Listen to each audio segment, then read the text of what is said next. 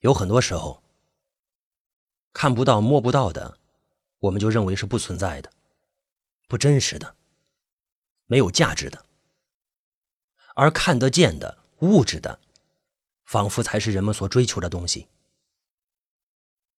我不标榜自己有多崇高，只是从小我爷爷就跟我说：人活一辈子，最重要的是每天能够安心的睡觉。内心的安宁是再多富贵也换不来的。我很难说自己对陆兆熙到底抱着怎么样的感情。这种情绪不过才起了个头，甚至还没发芽，就被扼杀了。但如果当年我确实是这样错过了陆兆熙，我也希望自己可以清清楚楚的知道自己错过了多少。火焰说完话后，叹了口气，随后我觉得眼前一阵的氤氲，额头胀痛，像是有什么东西从从中要膨胀起来，像要爆炸。接着经过了一个破壳而出的临界点，我只觉得自己忽然变得很轻很轻，仿佛没有重量，像一阵烟飘了起来。我惊讶的四处张望，忽然听见耳边传来了熟悉的火焰的声音。你现在是灵魂出窍的状态，我带你去看一看过去的一些事啊。不过呢，你只能看，什么也改变不了。好，眼前的烟雾变化起来，天空很蓝很蓝，夏日灼热的阳光照在地面上，放眼望去，空气都有些摇晃。这个场景很熟悉，是军训。军训的最后一天，我们打过真枪，当然是比较老式的步枪。教官先用半天时间给大家讲射击要点，然后每人五颗子弹，打靶子。接着我就看到了端着枪的我自己。如果我没记错，我是打了五十环满环。我们专业的女生里面，我是唯一一个满环的。为此我还嘚瑟了一阵子。可是当时我没有看见，我打枪的时候，就有人在关注我了。这会儿在这样的角度才能看见，陆兆熙正站在不远处望着我。在我打完的时候，他的嘴角竟然扬起了微笑。他这算是欣赏我吗？接着场景切换了好几次。有上课的时候，他趴在桌上对着我座位的方向扔纸飞机的；也有在食堂买饭的时候，他站在我后面排队，看着我打的菜，大约觉得很可口，于是也点了一模一样的饭菜。当然，这些不说明什么。陆兆熙从来就不是那种风花雪月的人。大一下学期，陆兆熙进入了学校摄影协会。都说认真的男人最有魅力。陆兆熙端着相机拍片的样子，很帅很帅。可是我曾经都没有太关注过他，所以也不知道。在我进入摄影协会之前，我被陆兆熙拍过很多照片。用上帝视角重新看到当年的校园，当年的自己，当年的陆兆熙，我其实心里很酸涩。好在这会儿的我只是灵魂的状态，没有眼泪可以流出来。这些照片我从来都没有见过，我也从来不知道自己从旁人的角度看起来是另一种模样。大部分的照片都是在教室里、食堂里、校园里拍的。他端着个有两百米变焦的镜头偷拍，倒也真是够了。然后我还看见。他在摄影协会的暗室里把照片印出来，以很艺术的眼光侧手打量，然后傻笑。这些我曾经都不知道。而后场景换到了男生宿舍，陆兆熙和温晨不是一个宿舍的，但就在隔壁。温晨跑到陆兆熙的宿舍里找同学拿手机充电器。那个同学是个游戏迷，忙着玩游戏，便让他自己拿。当时充电器就插在陆兆熙桌上的接线板上，温晨拔充电器的时候，不小心碰到了架子上的书，书掉到桌上，露出了里面的一沓照片，其中有两张是我。那些照片都是我们班参加排球比赛时拍的照片。我的特写照只是一沓照片里的其中两张，却也是唯一有特写的参赛运动员。说真的，照片真的拍得很美，我都不知道自己会有那样的眼神，专注而认真。虽然我知道那满头的汗水，味道不好闻，但是在阳光下看起来很剔透。温晨盯着看了好久，然后重新放回去。从那天之后，温晨上课时就刻意坐到我边上来了，聊着聊着，我们也就在一起了。之前就说过了，我和温晨在一起的过程很平淡，上课、吃饭，后面的一切就顺其自然了。可这会儿我才知道。原来故事的起点并非我所知道的那样。我跟温晨在一起之后，陆兆熙依然如旧，沉迷于摄影，也专注于自己的事。他只是还会在特定的时候拍我，而温晨似乎知道这些事。而后的事情我都知道。我跟温晨闹分手，然后进入了摄影协会。开始正式跟陆兆熙有了接触。我能说陆兆熙是个闷骚的人吗？偷拍了我那么多年，竟然能装的完全跟我不熟的样子，还带我去他奶奶家吃饭。只是可惜，我跟陆兆熙学摄影的日子太短太短了，短到根本来不及让我们有什么发展。很快就到了期末，而他也要离开。那天晚上跟他碰到，他喝醉了。他说跟朋友们一起吃饭喝的酒，其实是骗我的。我在这样的一个角度里能看到，喝酒的是他一个人。他跟家里抗争了一番之后，自己跑回学校喝了酒。我从来不觉得陆兆熙是个会喝酒的人，他沉默、理智、淡定，仿佛什么也进入不了他的心里。哪怕他偷拍了我那么久，也从来没有想对我表白什么，不是吗？或许他是太慢热了，并没有对我产生特别强烈的感觉。可是那天晚上，他吻我了。他还说他舍不得走。我不是个会多想的人，我不认为他的舍不得会是舍不得我。可是他送了我一束花，还有一封淡紫色的信，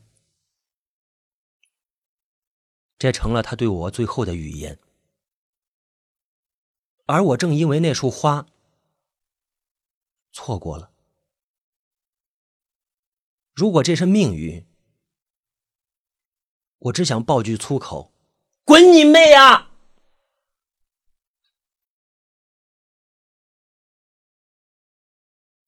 如果只是错过，那是命运的问题。可是我和陆兆熙的错过，并没有那么单纯。在场景的切换中，我看到温晨把我送去医院之后，回过我的宿舍，看了那封信，然后拿走了那束花。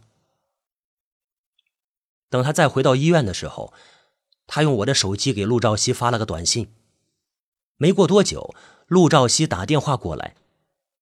温晨还接了。温晨说：“我女朋友现在不方便接电话。”再后来，温晨把我的手机关机，并且拿走了，而我根本不知道，只以为在医院里被我自己弄丢了。我一直到身体好起来，并过了好多天，才去重新。重新买了手机，补了卡，而那个时候，陆兆熙已经上了飞往纽约的飞机了。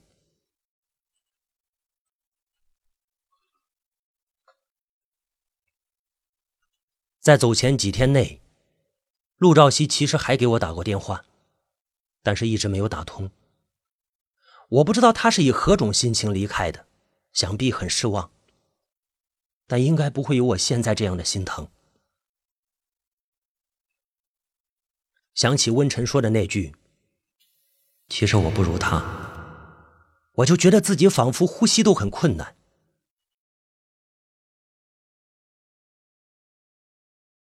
命运就是这般。温晨想要我的时候，想尽办法把我留在身边；而有了更好的目标的时候，抛开就走。头很疼，很疼，疼得快炸开。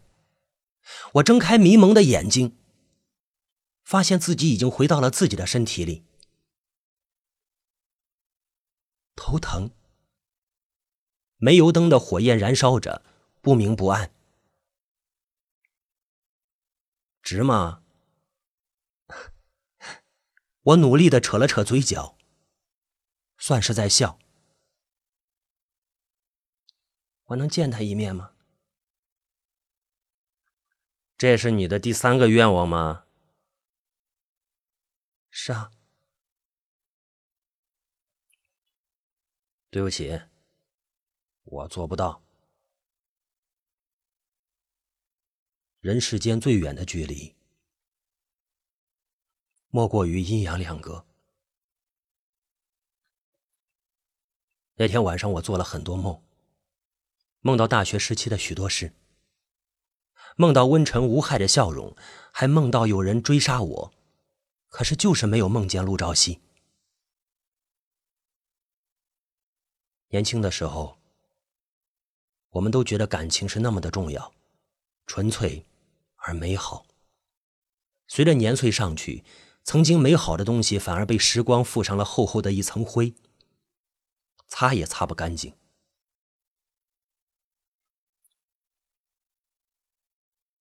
这些年来，我相过很多亲，那一张张的脸上都戴上了面具，连我自己也不例外。亲戚总是说：“小慧啊，你不要要求那么高，世上怎么可能会有完美的情人呢？”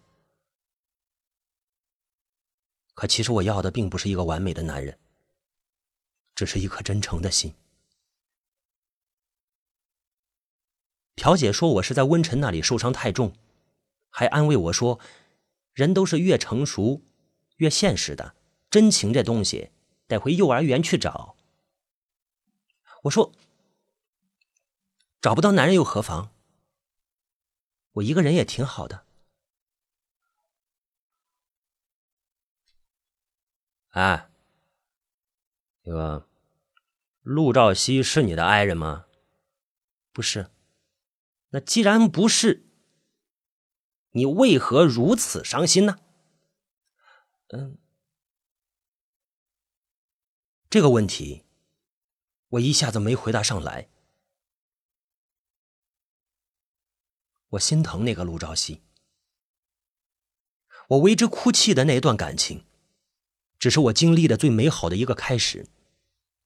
我或许是遗憾，这个美好的开始并没有一个完美的结局罢了。我起床洗了个澡，把自己弄得精神一些之后，出门吃饭。日子总要过下去。哪怕我再惦念。中午我在楼下吃了个牛肉面，又接到了温晨的电话。温晨极其温柔的说着：“小慧，我看你昨天走的时候有些累的样子，不敢多打扰。现在好些了吗？”“啊，我很好，我在吃饭。”温晨也不介意我冷淡的口气，依然温和的说：“我下午想过来找你，可以吗？我想去找一找以前吃过的那些小吃，在国外都吃不到，想得很。”我本想拒绝，但是转念一想，我说：“好。”温晨似乎有些惊喜，大约以为我会拒绝。马上就说：“我现在就过来接你啊！”现在的温晨，脑门上可以贴上“成功人士”几个字。如果把他放到相亲市场上，估计前来应征的姑娘排队能排上好几个街口。温晨开着五六十万的车，穿着国外名牌的衣服，有一张好看的皮相，还有一个让人羡慕的工作。这样的男人很讨姑娘喜欢，但是我越看越觉得可怕。眼睛怎么那么肿啊？没睡好啊？温晨笑着帮我拉开车门，带我坐进去，又帮我关上车门，举止很绅士，比起当年更甚。我不知道这些年他经历了什么，是否有过女朋友。总之，跟他分开以后，我们也没有再联系过。啊，昨天晚上房间里有蚊子，闹了一晚上。哈，他望着我笑，启动了汽车，似乎心情很好。该不是他以为我是因为他睡不着吧？温晨的自我感觉倒是一向都很好。我扭头看向温晨，其实我今天就是想当面问你，那次在医院我的手机是不是你拿的？呃，他一愣。虽然眼睛看着前方的路面，但明显走了一下神。而后他眨了眨眼睛，笑道：“你说哪次啊？”看他这样的反应，很多事情不言而喻了。我说：“温晨，你有没有见过这样的小孩？喜欢一个玩具，非要从别的小朋友手里抢过来？”抢过来以后呢，自己又不珍惜，随地乱扔，甚至丢了不要。我很克制的说这些话，没让眼泪掉下来，但是已经哽咽。温晨捏着方向盘的手有些紧，指骨都泛了白。他苦笑着：“果然，你还是还是记恨着我。”我也笑，非要说记恨的话，我恨的也不是你。我说了，每个人都有自己的选择。你恨我不给你和陆兆熙机会，你是不是觉得自己一点也没错啊？我笑的都有些颤抖。温晨看着前方的马路，小慧，你可以说我自私。但是我喜欢你是真的。如果重新来过，我还是会这样做。温晨，你喜欢的只是你自己。因为我的这句话，温晨把油门猛地踩下去，车子开上了高架。我因为他的急转，不由得握紧了把手。温晨没说话，我也没有。天上下起了雨，一滴一滴打在车前玻璃上，模糊了前路。终于，温晨说话了：“他已经死了，我们也会死的。最后，谁都会死的。所以，你喜欢他吗？那个时候。”我喜欢的人是你。温晨似乎有些动容，很艰难的咽了咽了一下口水。可是现在，我很后悔。温晨侧过脸看向窗外，不知是否为了躲开我的目光。雨下得越来越大，一副夏日暴雨倾盆的模样。我笑着说：“而你。”温晨，你从来都不会后悔，对吗？说完这句话之后，我便听到了刺耳的刹车声，斜前方一辆大卡车冲破了隔离带冲了过来，我还没有来得及做任何反应，只听见一个车辆撞击的声音，而后安全气囊弹了出来，一阵的天旋地转。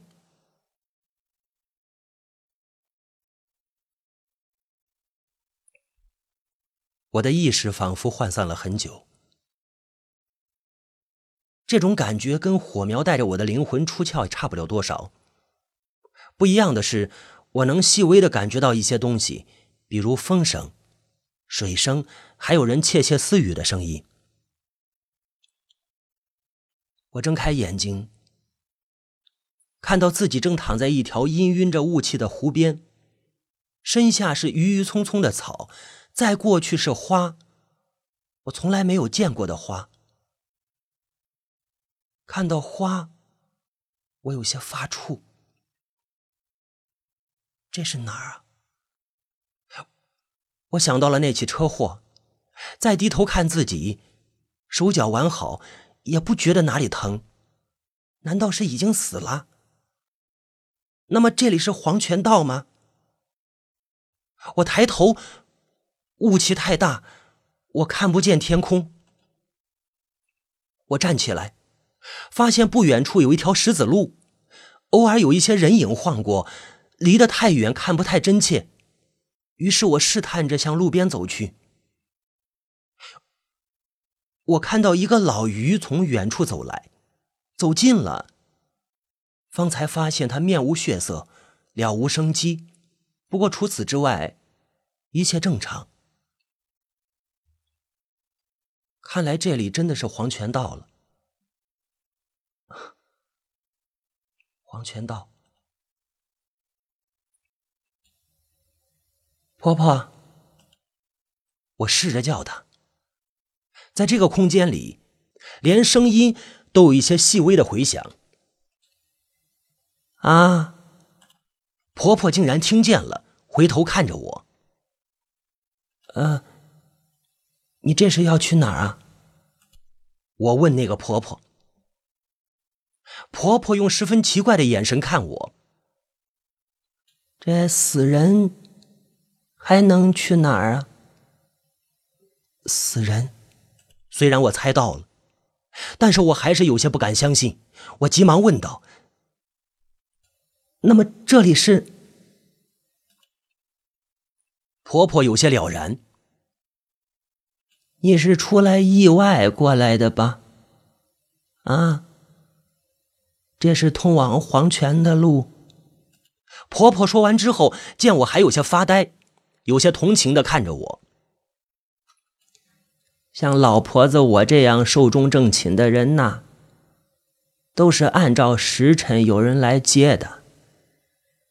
但像你们呐，哎，你也知道现在人口多，鬼差忙不过来，意外死亡的人多呀，很多都没有人迎接，不知道路在哪儿。那就容易迷失方向，还会变成孤魂野鬼，真是可怜呐！啊，我还是有点迷茫。我，我就这样死了吗？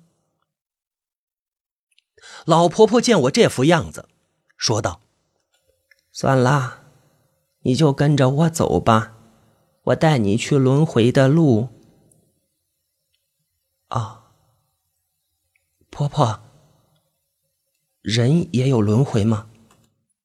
我一边跟着老婆婆向前走，一边问着：“不是说黄泉会有判官，根据人生前的举动来决定这个人是否可以投胎吗？”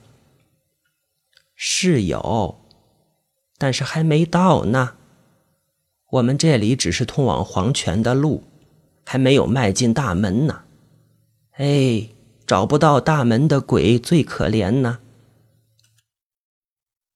温晨，我忽然想到温晨，我跟他一起发生车祸，难道我死了，他没死吗？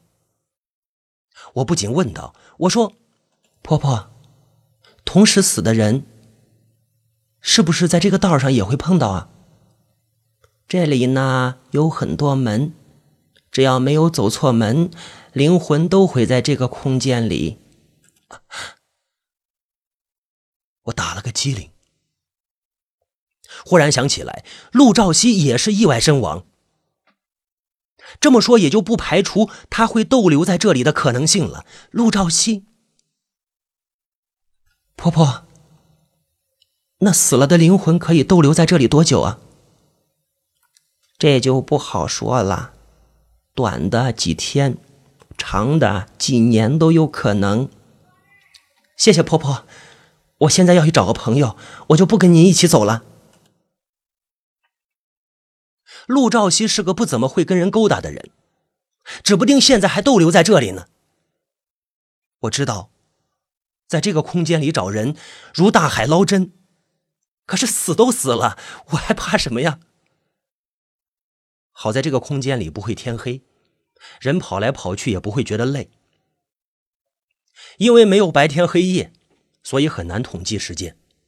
我只是凭着自己的感觉找了他，大概有三天。这三天见过许多形形色色的人，就是没有他。